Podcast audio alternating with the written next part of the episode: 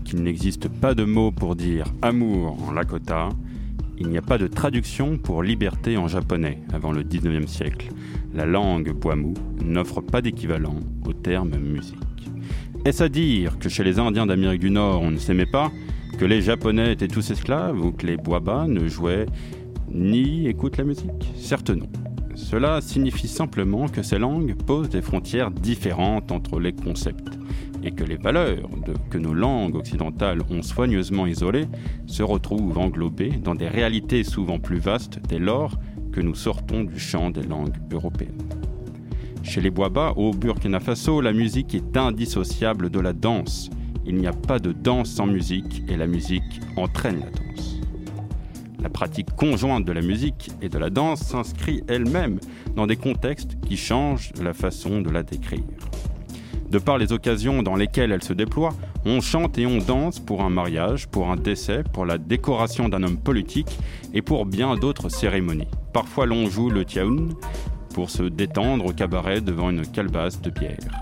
De par sa signification, les cérémonies ont un rapport plus ou moins étroit avec le culte du dos et permettent de régénérer les rôles dans ce que l'usage qualifie de société de caste, bien que l'anthropologie rejette ce terme concernant les bois bas.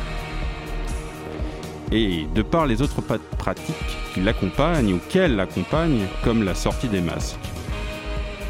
Lors d'une sortie de masque, le porteur devient le masque et se voit alors investi de pouvoirs surhumains.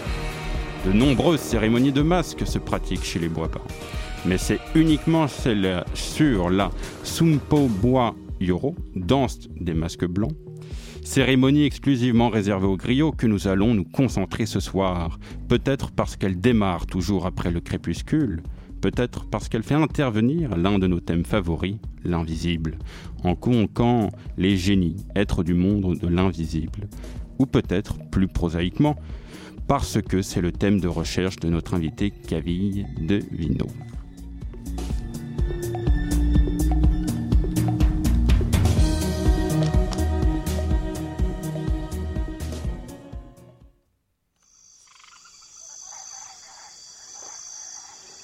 Voix du crépuscule, anthropologie et sciences sociales sur Radio Campus Paris.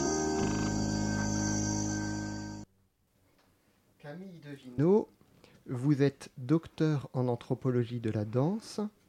Vous êtes affilié au LESC, Laboratoire d'ethnologie et de sociologie comparative, au CREM, le Centre de recherche en ethnomusicologie, et au laboratoire d'éco-anthropologie du Musée de l'homme.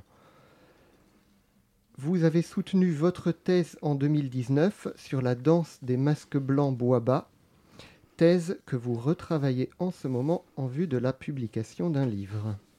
Camille Devino, bonjour. Bonjour et merci pour l'invitation. Ça fait longtemps que vous travaillez sur euh, les, les bois bas et les masques blancs oui, ça commence à faire quelques années, puisque là, ça doit faire à peu près 8 euh, ans en mettant le master et la thèse euh, dedans. Donc euh, ça commence à faire quelques années, oui. Et, pourquoi, cette, pourquoi cet intérêt? Euh, je dirais que ça vient surtout de mon histoire personnelle, puisque j'ai habité euh, pendant six ans au Burkina Faso étant enfant. Donc j'avais très envie évidemment d'y retourner. Et puis euh, une autre passion, celle pour les masques, qui est née aussi de cette expérience enfantine où j'ai pu voir des masques, et notamment ceux sur lesquels j'ai travaillé par la suite. Oui, parce que, donc, comme c'était dit dans l'édito, il y a beaucoup de cérémonies de masques chez les Bois-Bas, et vous vous êtes concentré sur une en particulier. Exactement, oui, il y a plusieurs types de masques et euh, ceux sur lesquels je me suis concentrée, donc c'est des masques des griots, les griots qui sont les musiciens professionnels. Et en fait, c'est relativement rare d'avoir des euh, rituels de masques qui appartiennent aux griots. Généralement, les griots sont plutôt exclus de, euh, de ces rituels religieux. Alors, on va revenir dessus. Avant, je voudrais vous poser quelques questions sur la discipline. Votre euh, thèse, est-ce que c'est de l'anthropologie de la danse ou est-ce que c'est de l'ethnomusicologie? Est-ce que c'est les deux? Euh, comment, comment ces deux disciplines s'articulent en fait?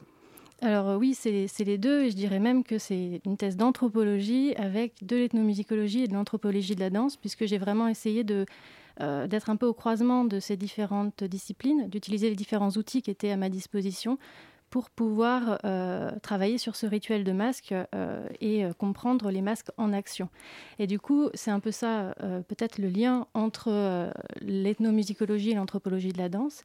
C'est que comme il a été souligné plus tôt, il n'y a pas de terme pour dire musique en bois mou, enfin, il n'y a pas d'équivalent strict. Par contre, souvent, on parle de musique à travers le terme yoro, qui est traduit par, euh, par danse. Donc en fait, euh, conceptuellement, c'est compris, euh, musique et danse sont compris un peu dans un même terme et dans une même continuité. Et en général, dans les, les, recherches en anthropologie, ethnologie, etc., on a tendance à séparer anthropologie de la danse et ethnomusicologie? Alors, euh, de moins en moins. Alors, ce qu'il faut déjà peut-être souligner, c'est que l'anthropologie de la danse, c'est euh, très récent, en fait, euh, dans le champ disciplinaire de l'anthropologie, puisqu'on peut dire qu'en France, ça fait une vingtaine d'années à peu près qu'il y a vraiment un intérêt pour la danse en anthropologie. et que, bah, du coup, comme beaucoup de gens l'ont remarqué, c'est difficile de faire la séparation entre musique et danse dans beaucoup d'endroits du monde. Donc, ça va souvent ensemble. Alors, vous dites euh, dans votre thèse qu'il y a plusieurs approches euh, en ethnomusicologie. Une euh, qui, justement, vise à, englober tout le contexte social, à ne pas dissocier la musique de, tout ce qui va avec. Et une qui consiste plutôt à se concentrer sur les structures musicales. Est-ce que vous pouvez nous expliquer un peu oui, euh, alors je dirais que c'est peut-être plus que deux euh, façons d'envisager la discipline, deux approches un peu différentes, mais qui en fait sont euh, généralement couplées. Enfin, on ne peut pas faire l'un vraiment sans l'autre, mais c'est plutôt l'accent qui va être mis sur une chose plutôt qu'une autre, parce qu'on ne peut pas tout faire, évidemment, donc on est obligé de faire des choix. que donc soit on va plutôt s'intéresser à la matière musicale, savoir comment elle est construite, donc faire des études qui vont plutôt se rapprocher du, de ce que l'on connaît comme solfège, par exemple c'est de comprendre comment la musique est composée, comment elle est construite, euh, ou alors on va s'intéresser plutôt à, son, sa perception sociale, plus largement. Et donc euh, votre thèse euh, tient plus d'une anthropologie sociale ou d'une ethnomusicologie,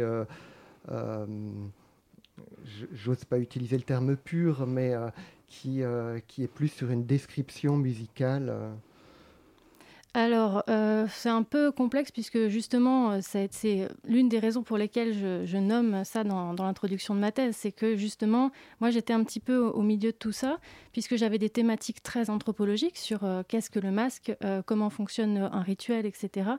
Mais que pour le faire, et peut-être qu'on y reviendra un peu plus tard dans le détail, j'étais obligée d'utiliser des, des descriptions assez fines des phénomènes musicaux et dansés en fait. Donc je, dirais ça, mais je pense que c'est un, euh, disons, un, réglage ou des, adaptations que chaque ethnomusicologue ou chaque euh, anthropologue même est un peu obligé de faire euh, à chaque fois qu'on s'intéresse à quelque chose. Quoi. Alors revenons un petit peu à la société Boaba, puisque c'est l'objet. Il y a donc j'ai parlé dans, on a parlé dans l'édito de société de caste. Vous dites que l'anthropologie euh, rejette ce terme. Il y a qu'est-ce que Qu'est-ce qui s'apparente à des castes chez les Bois-Bas? Alors, je ne dirais pas que l'anthropologie rejette ce terme, mais simplement que quand il est appliqué hors du contexte indien, dans lequel il a été décrit en anthropologie, euh, il y a beaucoup de réserves peut-être à mettre et que euh, voilà, il y a beaucoup de contestations, c'est pas évident. Par caste, je dirais que euh, c'est des sociétés euh, endogames, c'est-à-dire que voilà, on va naître dans une famille et puis on va avoir une affiliation de caste par la naissance et à ça est liée une, une fonction socio-professionnelle. Donc par exemple dans le cas des griots, on est musicien et on se doit de jouer de la musique pour la société. Et il y a trois castes donc dans la société Boaba. Voilà, il y a trois castes, les cultivateurs qui sont les plus nombreux et qui sont considérés comme les, nobles. Donc les, chefferies euh, sont, euh, cultivatrices. Et ensuite, il y a deux castes qui sont subordonnées à cette première, qui sont les forgerons, d'une part, et les griots, d'autre part, qui sont donc les, les musiciens professionnels. Donc parlez-nous justement un peu de la position des griots dans la société Boaba. Alors, donc c'est ceux qui sont considérés comme le plus bas hiérarchiquement dans, dans la société. Euh, et euh, ils sont souvent exclus de, pas mal de, choses qui tiennent aux, religieux et en fait à l'affiliation à la terre, puisque dans les récits mythiques, euh, on explique que les griots sont arrivés les derniers sur la terre où ils habitent, et ça justifie le fait qu'ils aient moins de droits que d'autres sur, sur ces, sur ces endroits-là. Néanmoins, ils ont un rôle assez important dans la société, puisque c'est eux qui peuvent se permettre de dire les choses. Euh, de faire remarquer quand il y a des problèmes aux, chefs ou aux, cultivateurs, etc. Donc ils vont pouvoir soulever un certain nombre de problèmes euh, et puis aussi obliger un peu par euh, leur chant certaines personnes à faire ce qu'elles doivent faire. Quoi. C'est-à-dire, hein, par exemple, pour pousser quelqu'un à travailler? Euh, pour pousser quelqu'un qui est fainéant à travailler, par exemple, euh, pendant les fêtes, effectivement, on va, on va lui dire euh, que bah, voilà, il n'est pas digne de sa descendance parce que son grand-père, lui, travaillait dur et puis que lui, on a du mal à le, à le, à le mettre au même niveau que son grand-père, par exemple. Ça peut être ce genre de choses-là, quoi. Alors, on ne rentre pas encore dans la description du rituel des masques blancs, mais petite question préalable les griots, justement, disent tenir leur don pour la musique des génies. Alors, qui sont euh, les génies et comment leur ont-ils transmis? Alors, vaste question, qu'est-ce que sont les génies? Euh, alors, Ce sont des êtres euh, de, qui habitent en, brousse, donc, puisqu'on est dans des milieux de savane arborée, donc ce pas des contextes de forêt au Burkina Faso. Donc, c'est des êtres qui habitent en brousse qui sont invisibles aux humains et en fait, plus largement, je dis invisibles, mais euh, on peut ne pas, on ne les entend pas nécessairement toujours non plus, on ne peut pas non plus les toucher. Euh, et donc, ils sont quand même dotés de corporéité, donc ils sont faits de chair et d'os, et euh, ils vont interagir avec les, humains au quotidien. Et donc, ils vont pouvoir leur apporter plein de bonnes choses. Donc, par exemple, des, des, réussites dans leur travail, des enfants. Ils vont pouvoir favoriser tout un tas de choses, mais ils sont capricieux. Et ils peuvent aussi euh, infliger des choses euh, mauvaises euh, aux humains lorsqu'ils ils sont mécontents de leur comportement, puisque comme les humains ne les voient pas, il arrive régulièrement que des génies se fassent bousculer en brousse, par exemple. Et donc, voilà, c'est très embêtant, surtout si la personne qui est, qui est l'auteur de cette bousculade ne fait pas ce qu'il faut pour bah, que les génies soient euh, content. Enfin, qu'il se. Voilà. Pour réparer son acte. Exactement, voilà. Et, donc, euh, et donc qu'est-ce que peuvent infliger les génies comme un mauvais, mauvais traitement? Alors il y a diverses choses et dans les discussions que j'ai pu avoir avec les gens, il y a quand même euh, certaines choses qui ressortent particulièrement, qui sont des affections corporelles au sujet de la mobilité et de l'orientation des personnes. Euh, par exemple, euh, les gens sont paralysés après une attaque de génie, donc ils vont plus pouvoir bouger du tout. Euh, ça, ça peut durer jusqu'à ce qu'ils aient fait ce qu'il fallait pour réparer leur faute. Ou alors, ils vont se mettre comme ça à courir d'un coup. Ils savent eux-mêmes pas pourquoi, ils savent pas où ils vont, mais ils vont se mettre à courir, voilà, pour aller, on ne sait pas où. Ils vont s'arrêter d'un coup, puis revenir sur leur pas sans comprendre vraiment. Et il y a une autre chose aussi, donc par rapport à l'orientation, les génies vont pouvoir euh, désorienter les humains. Donc par exemple, quelqu'un qui est victime d'une attaque forte de génie va pouvoir euh, se retrouver à errer dans le village, sur les routes, etc., sans savoir vraiment où il est, euh, sans savoir où il va même, et voilà, d'avoir une perte de repère par rapport à son espace. Puisque les génies aiment bien faire aussi de temps en temps pour s'amuser, c'est quand les gens reviennent de brousse, euh, eh bien, ils s'amusent à les perdre aux abords du village. Donc, euh, ils tournent pendant des heures, des heures, ils trouvent pas le village. Et au bout d'un moment, quand les génies se sont lassés, eh ben, ils, se ils se rendent compte qu'ils étaient juste à côté, en fait. voilà. Donc, on voit. l'équivalent euh, des djinns dans les cultures arabes. Il y a beaucoup de, similarités, oui. Donc, on, voit, on, voit, souvent des gens tourner autour du village. Ça arrive. Et. Et, inversement, les génies ont donné le don de la danse et de la musique, donc on reste toujours un peu dans ce thème de la mobilité. Oui, et alors justement, avec la musique et la danse, on crée des alliances avec eux aussi. Souvent, c'est eux qui en sont à l'initiative. Et donc, ils vont vouloir créer une alliance avec les humains parce que les génies aiment, aiment les humains, en fait. Souvent, ils tombent amoureux d'eux, ils ont voilà, des, En tout cas, ils sont épris de, de, certains humains. Et donc, ils vont, ce qu'on dit, ils vont se coller à eux. Euh, donc ça peut mener à plusieurs choses et des fois, eh bien, il y a des gens qui vont disparaître comme ça dans la brousse. Souvent, c'est des chasseurs parce qu'ils y passent beaucoup de temps. Et donc, ils vont disparaître pendant plusieurs mois. Personne ne va savoir où ils sont et un jour, ils vont réapparaître et raconter cette histoire euh, qu'ils ont fait une rencontre des génies, qui sont partis avec eux dans euh, leur monde à eux et qu'ils sont venus avec des connaissances dont la musique et la danse peuvent faire partie. Peuvent faire partie. Et alors, une précision, d'après votre, ce que vous dites euh, dans votre thèse, les génies font partie du, ils sont invisibles, mais ils font partie du monde des humains. Ils font pas partie du monde des esprits. Oui, parce que euh, justement, ils vivent sur la terre ferme comme nous, puisque euh, ils ont un corps vraiment. Contrairement, par exemple, à d'autres entités de l'invisible qui sont très présentes chez les Boabas, qui sont les ancêtres. Les ancêtres, bon, bah, c'est les, les, ancêtres défunts, et ils n'ont pas de substance corporelle. Par contre, les génies, eux, oui. D'accord. Alors, une question sur l'organisation de la société. Vous parlez d'autorité verticale et de solidarité horizontale.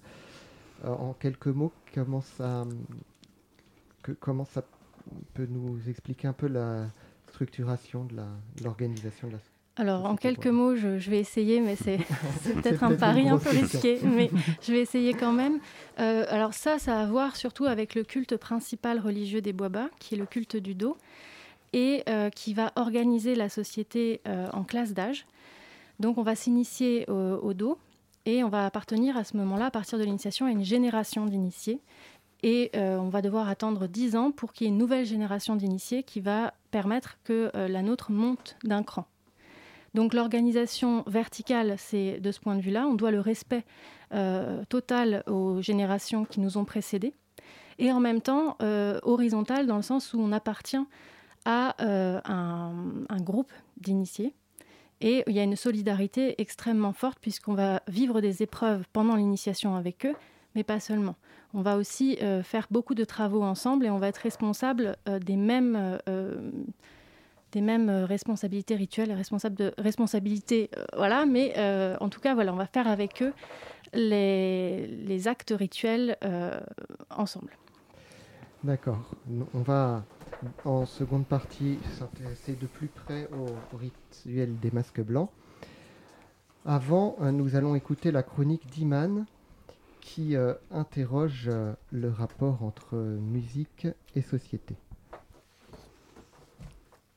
Merci Pascal. Euh, eh bien, cette chronique euh, va se faire dans la bonne humeur, euh, même si on m'a volé mon portable et avec une partie de mes idées, mes clichés, une partie de ma vie, mes photos et avec 10 heures.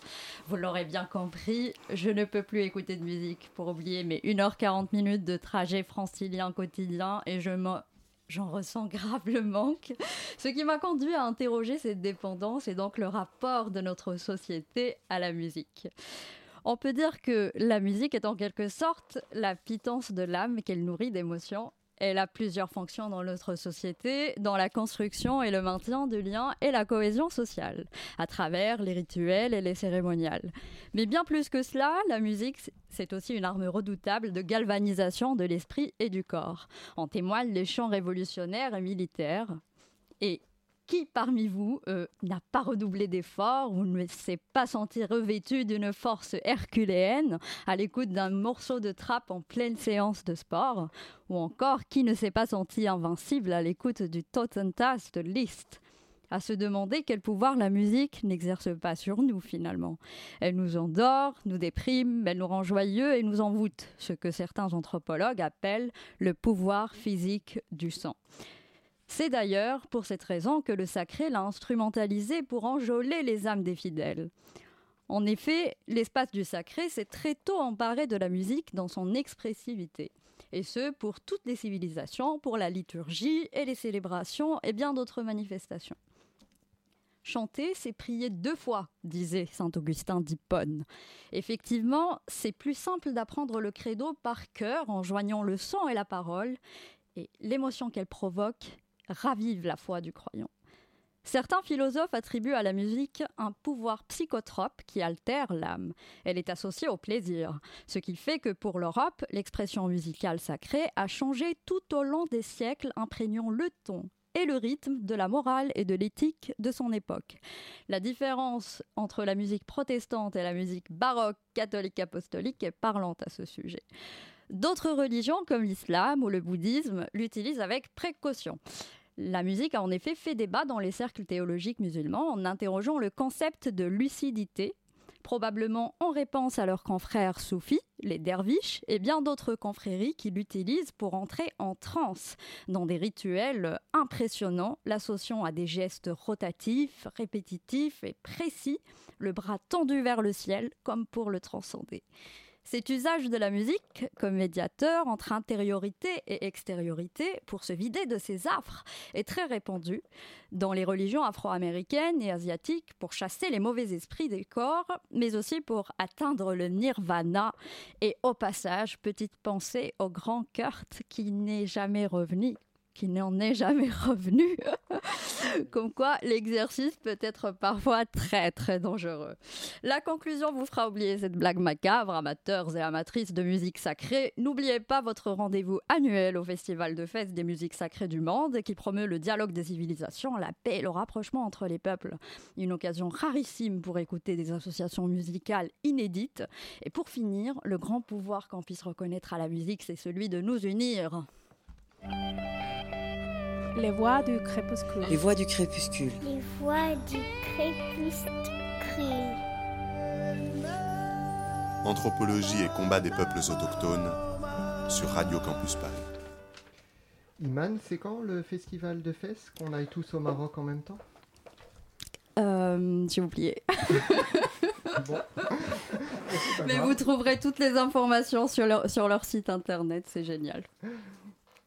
Camille Devino, euh, est-ce que vous avez euh, une petite euh, réaction par rapport à, à ce que tout, tout ce qu'Iman nous a dit, qui était très, très chargé?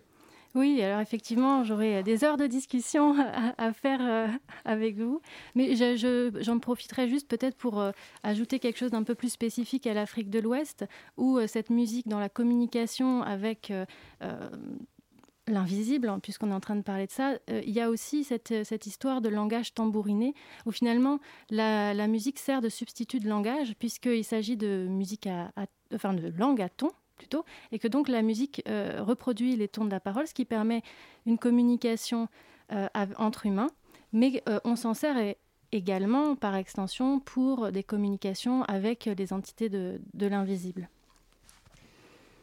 Bien, je vais passer la parole à, à ou à Carlos d'ailleurs, je ne sais pas. Euh. Carlos. C'est Carlos qui prend la parole. Camille Devino, euh, qu'allez-vous nous faire écouter maintenant? Alors, je vais vous faire écouter un extrait de, de, ce fameux rituel des masques blancs pour bien entrer euh, dans, dans, le sujet maintenant le vif du sujet. Et donc, euh, ce que vous allez entendre, en fait, c'est le découpage euh, d'un extrait d'une pièce du rituel, avec la première partie de ce rituel vous allez entendre des chants de femmes, on pourra y revenir plus tard. Et ensuite, c'est toujours la même pièce, mais euh, ce sera le moment des danses de masques. Et du coup, je vous invite à être attentif au son, puisque ces masques sont dotés de, de sonnailles aux chevilles pour certains, et puis pour d'autres, euh, ils sont euh, suivis par une cloche. Et donc vous allez pouvoir entendre dans cet extrait les masques se déplacer euh, et avoir une idée aussi un peu plus de la spatialité de, de ces rituels.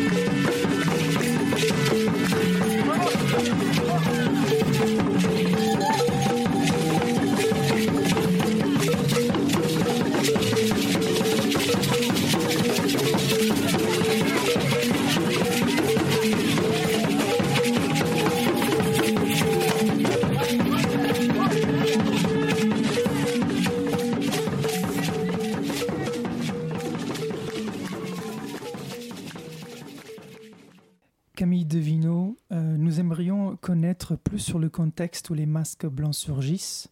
Quand la cérémonie des masques blancs a-t-elle lieu? Quels sont les différents masques utilisés? Et que représentent-ils? Alors, ce sont des cérémonies qui peuvent se tenir pour euh, diverses occasions. Euh, ça peut être bah, voilà, pour, des, grandes fêtes, pour des décès, pour la venue de personnalités importantes, voilà, pour célébrer différentes choses. Et euh, ce qui est quand même euh, important de, de resignaler, c'est que c'est des rituels qui se déroulent de nuit. Et euh, c'est les rares masques Boaba qui sortent, sortent de nuit. alors, les occasions rituelles de, ces masques, il faut les relier justement à la fonction des, griots, puisque ce sont des masques de griots. Et donc, c'est parce que précisément la fonction des griots est de de, euh, de faire de la musique, de, de faire euh, la, la fête, d'animer les fêtes, etc. Et euh, de en fait, la base du travail de griot, ils, le disent eux-mêmes, je vais le reprendre plutôt dans ce sens-là pour bien vous expliquer, ils vont dire on va respecter quelqu'un. Donc la fonction du griot à la c'est de faire honneur à quelqu'un ou à un groupe de personnes. Et donc toutes les occasions de sortie de masque sont liées à, cette fonction sociale des griots. Et lorsque les masques sortent, ça va euh, procurer euh, beaucoup de bonnes choses euh, aux gens qui sont diverses et variées et qui sont celles en fait que les génies peuvent leur apporter. Donc de la santé, de la réussite des cultures, de la réussite au travail ou la procréation humaine. Donc ça va favoriser les naissances. Et ça, c'est la petite spécialité quand même des, masques blancs. Euh, qu'est-ce que je pourrais dire d'autre sur les types de masques? Donc il y a deux types de masques dans ce rituel. Euh, il y a ceux qu'on appelle sumbo, qui sont considérés par les Boaba comme véritablement danseurs, et qui ont des sonnailles aux chevilles. Et il y a ceux qu'on appelle boron, qui eux ont un autre rôle rituel, qui dansent aussi, mais qui sont moins euh, considérés par ce rôle-là, et qui vont, euh, eux, du coup, être suivis par quelqu'un qui les tient en laisse avec une, une cloche. Voilà. Très bien, merci beaucoup. Et en revenant du coup à la, à la question de l'organisation de ces événements, pouvez-vous dire qui participe, pour qui exactement est-ce que ça change? Et dans quel but finalement? Oui, alors euh, ce sont les, griots qui vont euh, porter les masques, qui vont être les musiciens aussi de, euh, ces rituels. les chanteuses, ce sont les femmes des danseurs et des musiciens, enfin les, les sœurs, les, les mères des fois, les filles, ça peut arriver aussi, et qui donc sont des griottes. Mais après, ces rituels, ils sont ouverts à tous. Et en fait, on va même rechercher la présence du plus grand nombre de spectateurs. Et plus il y a de personnes et d'étrangers, plus on est content, puisque c'est aussi une manière de montrer euh, sa valeur et sa force, en fait. Merci. Euh, par rapport aux étapes qui constituent le déroulement euh, des rituels, pourrez-vous nous en expliquer comment ça se déroule? C'est le soir, le matin oui, alors bah, ça commence, euh, chaque sortie commence, à peu près vers 23h, euh, alors ça varie euh, pas mal, en tout cas il faut que la, nuit soit noire, ça c'est sûr. Et ensuite, le rituel va durer jusqu'à la levée de l'aube, puisque c'est avec la levée de l'aube que voilà, les, masques vont s'en aller, ça va sonner la fin du, du rituel. Et ensuite, dans le déroulement du rituel, il y a 10 pièces musico-chorégraphiques qui vont s'enchaîner dans un ordre plus ou moins fixé. Et euh, sur chacune des, pièces, il y a une organisation aussi particulière. Donc là, on a entendu dans l'extrait la partie où il y avait les femmes qui chantaient. Et euh, ensuite, il va y avoir une accélération du, tempo. Pour, euh, enfin, voilà, pour le simplifier, les femmes vont chanter. Elles vont non seulement chanter, mais j'oublie quand même de dire l'essentiel, c'est qu'elles vont venir dans l'espace de danse, danser et entraîner avec elles euh, tous les spectateurs qui ont envie de se joindre à elle et aussi souvent les masques qui vont les suivre. Donc ça va être des danses en cercle, un peu, on va se suivre en file indienne, chanter et danser. Et une fois que ça s'est terminé, on revient sur euh, les abords de l'espace rituel. Et à ce moment-là, euh, accélération du tempo musical et c'est les masques qui vont commencer à danser. Pouvez-vous revenir, s'il vous plaît, sur la relation entre les musiciens, les masques, les ancêtres et les génies? Car euh, d'après votre observation, si je m'abuse, euh, la réussite de la cérémonie dépend entre autres de la communication entre le visible et l'invisible. Oui, parce que effectivement, tout l'enjeu de, ces rituels-là, c'est une relation avec les entités invisibles que sont les génies. En fait, les masques, on les nomme comme ça de temps en temps Gina. Euh, pour dire, bon, c'est le, terme euh, qui, sert à dire génie de façon générale. En, en djula, ça vient des djinns euh, musulmans. Et donc, en fait, ce que l'on célèbre dans, ces rituels-là, c'est une relation qui est préexistante avec ces entités de l'invisible que sont les génies, mais qui, à ce moment-là, va devenir plus concrète. C'est-à-dire qu'on va pouvoir expérimenter par la mise en œuvre du rituel cette relation avec, euh, avec les génies. Et ça passe euh, en grande partie par la danse, mais aussi euh, par des, des expressions émotionnelles qui sont en grande partie maintenues par les, les, femmes. C'est elles qui sont je peux dire, pour simplifier, celles qui sont responsables de l'ambiance générale du rituel. Sans elles, c'est, ça marche pas, quoi. Oui, justement, qu'est-ce qu'elles font exactement? Dans ces transitions d'une étape à l'autre qui, aboutissent du coup à une réussite de rituel Alors, elles ont euh, deux, euh, deux, rôles que je dirais un peu centraux. Le, premier rôle, c'est euh, d'encouragement.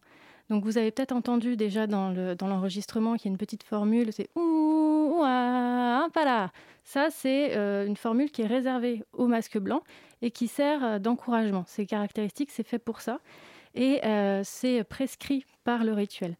Et puis, euh, en plus de ça, elles vont encourager par des frappements de main, des cris, des manifestations euh, corporelles aussi, c'est-à-dire qu'elles peuvent venir de temps en temps sur l'air de danse pour euh, danser un peu pour féliciter les masques. Et donc, elles vont avoir tout au long du rituel un peu cette, cette fonction de maintenir une certaine ambiance festive pour, pour stimuler les masques et les féliciter lorsqu'ils font de belles prestations. Et l'autre chose, c'est ce qu'on a entendu tout à l'heure, c'est quand elle chante. Et ça, c'est des moments de transition euh, qui servent d'une certaine manière à s'assurer que ça ne déborde pas. Parce que je vous l'ai dit tout à l'heure, les génies, euh, ils sont capricieux, ils sont imprévisibles, ils aiment beaucoup les humains et ils aiment beaucoup faire la fête. Du coup, quand ils commencent à s'y mettre, ça peut aller très loin. Et donc, il faut s'assurer qu'on on puisse euh, redescendre mais sans casser cette, euh, cette atmosphère euh, joyeuse et euh, festive, en fait. Et donc ces moments de transition-là sont plus doux et permettent que les génies restent, et les humains aussi, hein, restent dans une bonne ambiance sans pour autant se, se désintéresser de la chose. Quoi. Nous arrivons du coup à un deuxième extrait que vous avez choisi. Oui. Qu'est-ce que nous allons écouter? Alors là, ça va être plus on va rentrer dans de la méthodologie un peu ethnomusicologique, puisque euh, ce que j'ai choisi de vous faire écouter, c'est un enregistrement analytique, enfin c'est une suite. Euh, disons que c'est un petit, un petit aperçu du processus musical que j'ai pu, euh, que j'ai pu comprendre. D'analyse alors, du processus d'analyse musicale, et en fait, à la fin de l'extrait, vous allez entendre un moment de la pièce en situation rituelle. Parce que, bon, on y reviendra peut-être après, mais pour comprendre un petit peu ce qui se passe euh, dans la musique, euh, souvent on a besoin de faire des enregistrements analytiques, c'est-à-dire des enregistrements hors contexte. Et donc ce que vous allez entendre, c'est le résultat de l'analyse pour commencer, à savoir une petite mélodie épurée qui se joue sur la partie intermédiaire du xylophone. Donc ce sont des musiques cycliques, donc vous allez entendre un ou deux cycles, je pense, de xylophone.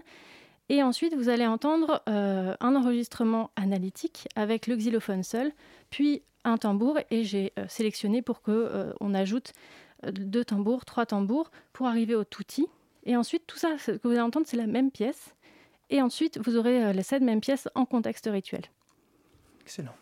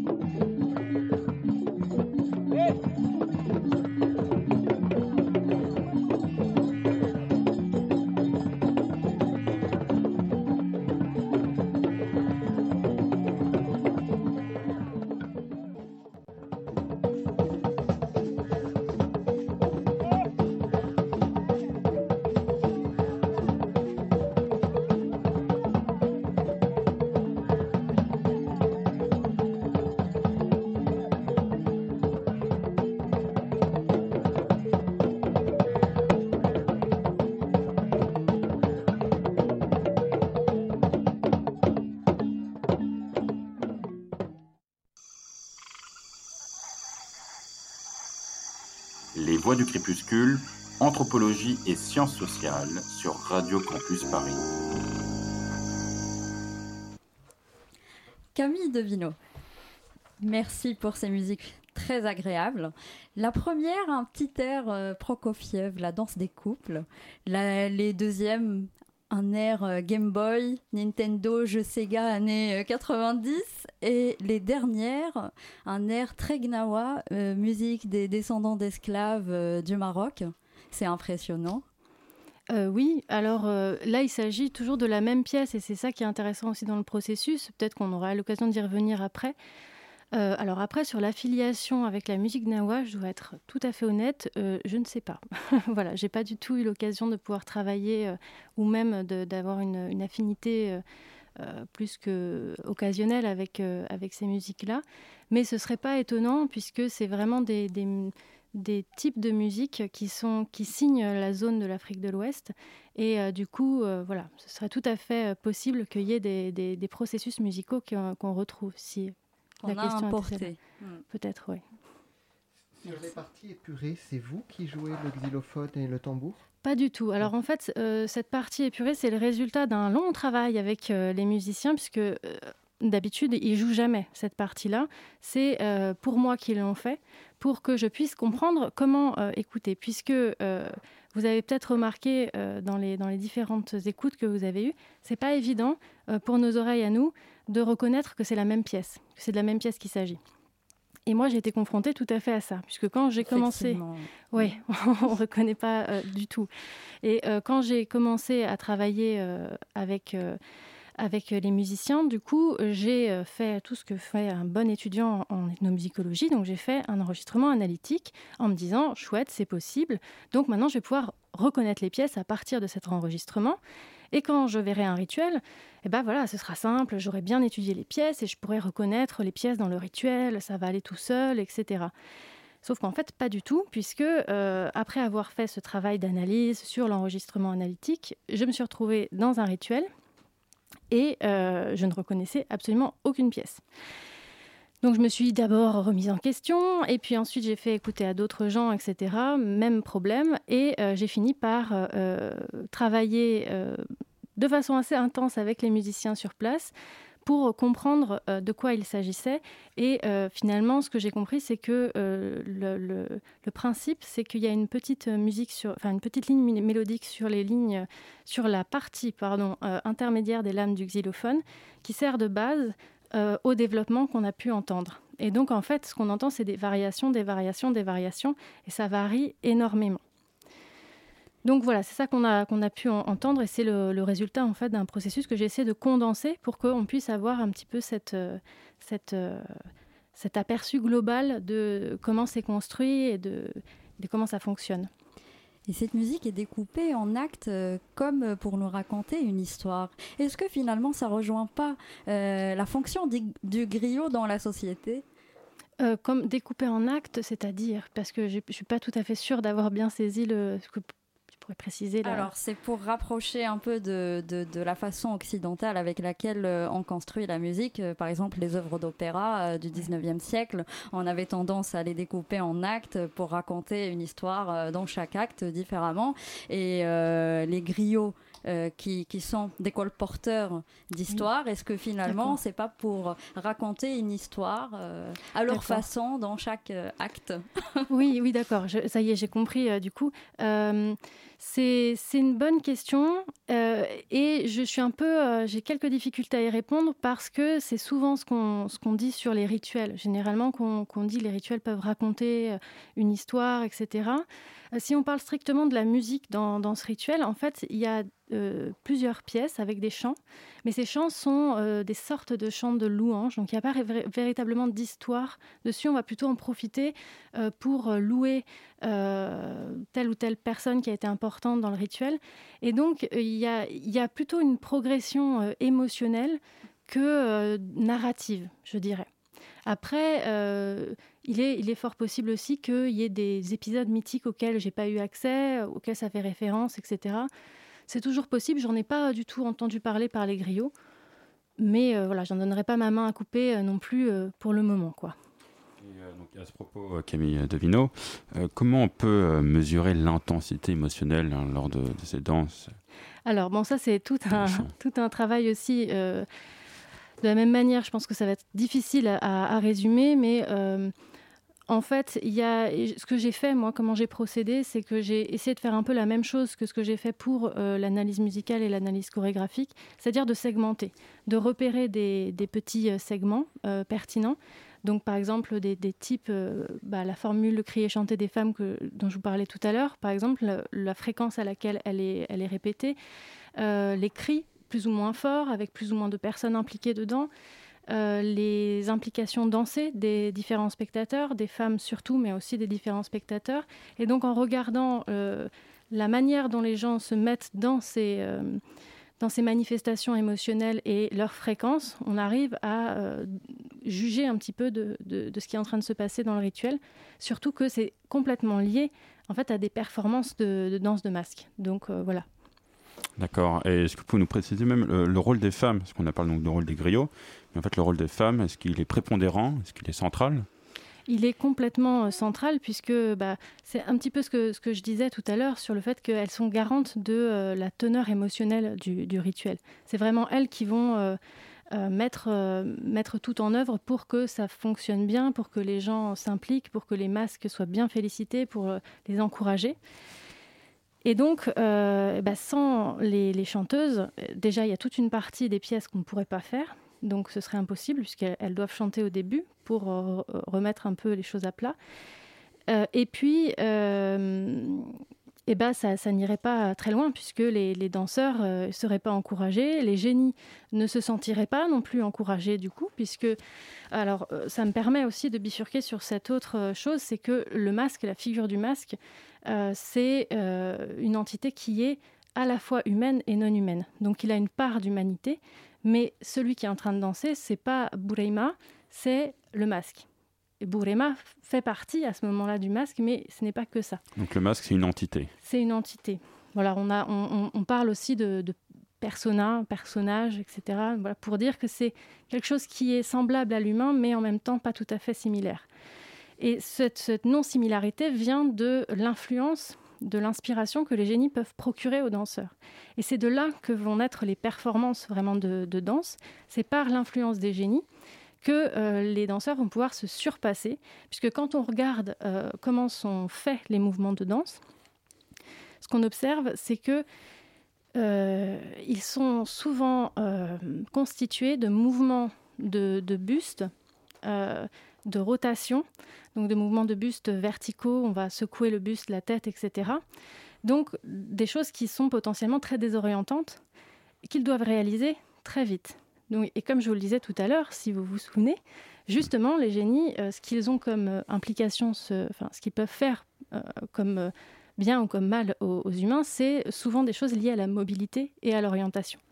Et donc on retrouve dans les chorégraphies ces caractéristiques-là qui sont poussées euh, très loin euh, et on frôle en fait le surhumain puisque c'est vraiment des performances qui durent très longtemps et les danseurs doivent réaliser des figures de danse très rapidement donc qui sont désorientantes et après faire comme si de rien n'était, marcher droit, continuer à danser. Et donc la performance des danseurs, c'est là qu'on la voit. Et pour nos auditeurs, combien de temps ça dure à peu près ces danses? Que là vous avez dit longtemps, mais bah, ça dure, donc euh, ça commence vers 23h, ça termine à l'aube, donc je dirais c'est minimum 5 ah heures. Minimum 5 heures de danse, euh, et dans les grandes occasions, ça peut aller à 7 heures, enfin voilà, ça peut être très long. On imagine que donc l'intensité va crescendo. Oui, elle va crescendo, et euh, par moment, on est obligé de la rebaisser. Et de, et de, du coup, avec des, des, stratégies comme les chants des femmes, mais aussi on peut voir certaines stratégies musicales euh, où on va euh, couper un peu la musique, euh, ralentir, etc., pour justement freiner un petit peu cet engouement et cette, cette, cette, tension qui peut arriver à être trop intense par, parfois. Et justement, quand est-ce que les femmes, ou les participants, décident de terminer le rituel?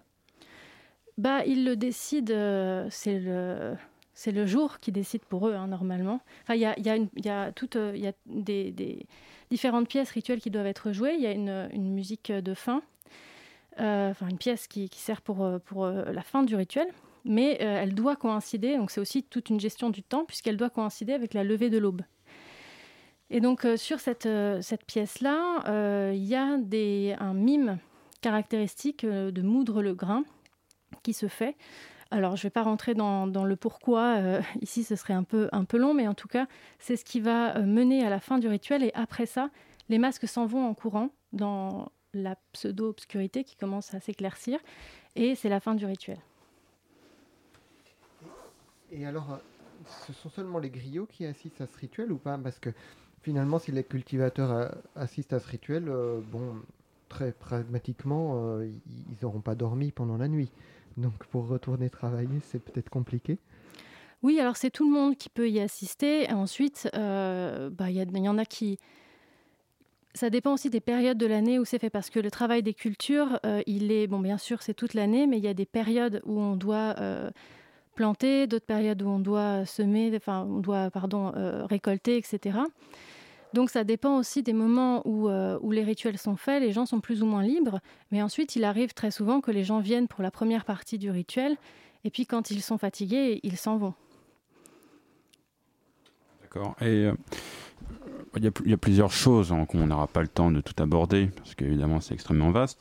Je pense qu'on pourrait s'attarder aussi sur... Euh, vous avez parlé des chefs qui, eux, doivent marquer un peu de la retenue dans l'émotion si j'ai ah. bien compris euh, ces passages-là. Donc, dans, l'émotion, c'est quand même extrêmement central, mais tout le monde ne doit pas le marquer de la même façon. Oui, alors ça, c'est des attitudes qu'on va retrouver euh, quotidiennement, je dirais. Un, chef de famille ne peut pas avoir la même manière d'exprimer son émotion que euh, un, jeune homme ou une, jeune femme. Ça, c'est certain. Donc ça, c'est les, les, règles de bonne conduite sociale au quotidien. Euh, mais ce qu'il faut savoir aussi, c'est que les griots, de ce point de vue-là, ils sont un peu, euh, euh, je dirais pas dénigrés, mais en tout cas, voilà, c'est des, des, ils n'ont pas de manière, ils sont ceci, enfin, on leur prête beaucoup de choses de, ce type-là, et donc ils sont autorisés par c'est ce qu'on ce qu'on leur attribue à faire pas mal de choses, et donc aussi les griottes sont plus libres de, de ces expressions-là, et comme, comme d'ailleurs les hommes. Après, dans le rituel, ces, expressions émotionnelles, elles sont assez, euh, comme je l'évoquais tout à l'heure, elles sont assez euh, euh, formalisées quand même. Donc il y a évidemment des choses de type de sourire, de cris, d'enthousiasme, etc. Mais après, il y a beaucoup de choses qui passent par la danse et par des interactions directes avec les masques aussi. De toucher les masques, ça aussi c'est quelque chose dont on, on, se doute peut-être pas quand on n'a pas assisté à des, rituels de masques euh, de cette région-là, mais euh, c'est très tactile. Euh, les, griots touchent beaucoup les, masques. On va les féliciter en, les, en, leur tapant sur le dos, on va des fois les soulever même pour les féliciter ou les porter en triomphe. Donc il y a beaucoup aussi de, de, de l'enthousiasme qui est transmis par ce biais-là. Camille Devino, jusqu'ici nous avons parlé des masques blancs au sein de leur société. Or, euh, vous avez aussi documenté, euh, par exemple, le choix de la chorégraphie intitulée La chanson des hommes forts lors d'une euh, représentation à l'édition de 2016 du festival Festima, c'est le festival international des masques et des arts. C'est-à-dire, du coup, hors le contexte habituel des bois-bois. Avez-vous pu observer le résultat d'influences extérieures parce que ce festival, est aussi orienté sur la promotion des, des, pratiques euh, euh, dites traditionnelles, avec parfois en vue la patrimonialisation. donc, est-ce que vous avez vu le résultat de ces influences extérieures sur ces rituels, notamment ces forces hégémoniques issues de la globalisation, sur, les, sur les rituels des masques blancs? Alors, dans le cadre du Festima, euh, c'est. Oui, alors, euh, la chanson des hommes forts, canimisée d'ailleurs au passage, j'en profite pour dire que c'est celle qu'on a entendue euh, chanter dans le premier extrait. Voilà. Et donc, c'est cette pièce-là qu'ils ont choisie pour participer à ce festival international. Donc, il y a les masques blancs qui ont, de, la région ou du village où j'ai travaillé, Bornoukoui, qui, ont qui ont participé. Euh, après, est-ce que j'ai pu voir Donc oui, la forme du rituel, évidemment, elle est complètement coupée puisque euh, ils ont dû faire euh, presque des répétitions, pas tout à fait, mais voilà, il y a, je crois, 20 minutes de prestation. Donc sur des rituels qui normalement font minimum 5 heures, bon, bah, c'est sûr qu'il faut montrer un condensé. Mais après, je pense que je ne pourrais pas dire que j'ai observé un changement de, pratique des rituels après ça. Je pense que c'est de toute façon des sociétés qui sont, qui sont voisines globalement et qui s'échangent au quotidien beaucoup de choses. Et d'ailleurs, il y a beaucoup de masques qui, qui s'échangent entre sociétés, qui circulent. mais je pourrais pas dire que j'ai observé vraiment une différence dans, le, dans la manière de, danser euh, pour les, dans les rituels après au village. Par contre, ce qui est sûr, c'est qu'il y a des masques blancs, donc euh, qui sont aussi des, les mêmes avec le même type de costume, mais qui appartiennent à une autre société qui est vraiment collée au bois bas, qui c'est les bobos. Et là, en fait, on observe les mêmes types de mouvements, mais euh, avec une, une, esthétique de la, assez différente, puisqu'il y a beaucoup plus de force euh, entre guillemets de force virile qui est affichée dans les, dans les danses de masque des bobos et plutôt une esthétique qui va vers l'élégance, etc., où on va plutôt chercher ce genre de choses-là dans les danses de masque bois bas. Merci euh, Camille euh, Devino pour ce mot de la fin. On aurait beaucoup de choses à te dire et c'est normal. Et c'est pour ça que nous invitons nos éditeurs à vous lire. je vais laisser, la, laisser la parole à Pascal pour une petite annonce. Euh, oui, j'annonce que nous renouvelons cette année le partenariat avec la Compagnie des Rêves Lucides, euh, dont fait partie Carlos. Euh, Compagnie des Rêves Lucides qui fait donc des créations artistiques, théâtrales, chants, etc., avec une base anthropologique. Donc je vous invite à jeter un coup d'œil sur le site. on a le lien euh, sur la page de notre émission euh, ou, en suivant notre Facebook. On va sûrement euh, faire l'annonce bientôt, comme quoi. Et encore sur les découvertes en ligne, on peut aussi regarder sur YouTube la chaîne Camille Devino pour voir des extraits de ces rituels blancs. Devino, c'est D-E-V-I-N-E-A-U. Il est 20h55 passé, vous êtes sur Radio Campus Paris. Euh, c'était la rentrée des voix du crépuscule. Euh, ben, nous sommes ravis d'avoir pu accueillir Camille Devino pour nous parler du rituel des masques blancs bois bas du Burkina Faso. Merci Camille Devino. Merci à vous. Je remercie toute l'équipe. Euh, Carlos, je crois que c'est la première fois qu'on entendait ta voix aujourd'hui dans les voix du crépuscule. Hmm. Il me semble. Bravo Carlos. Et euh, sinon, Emeric et Iman, que vous avez vu. Merci Pascal. Merci. Merci Pascal. Euh, et, Julia, qui euh, ne participait pas à l'émission aujourd'hui, mais qui va participer très activement pendant l'année. et Émile. Et Émile, Émile, Émile, bien sûr, j'allais oublier Émile à la réalisation. Toujours un plaisir de revenir dans ces murs. Nous étions perdus. Je vous invite, chers auditeurs, chers auditeurs, à, faire un tour sur notre page et surtout à nous écrire si vous avez quoi que ce soit à nous dire. C'est les voix du crépuscule at radiocampusparis.org. C'est tout collé, il n'y a pas de tiret, il n'y a pas d'underscore. Euh, voilà, les voix du crépuscule at radiocampusparis.org.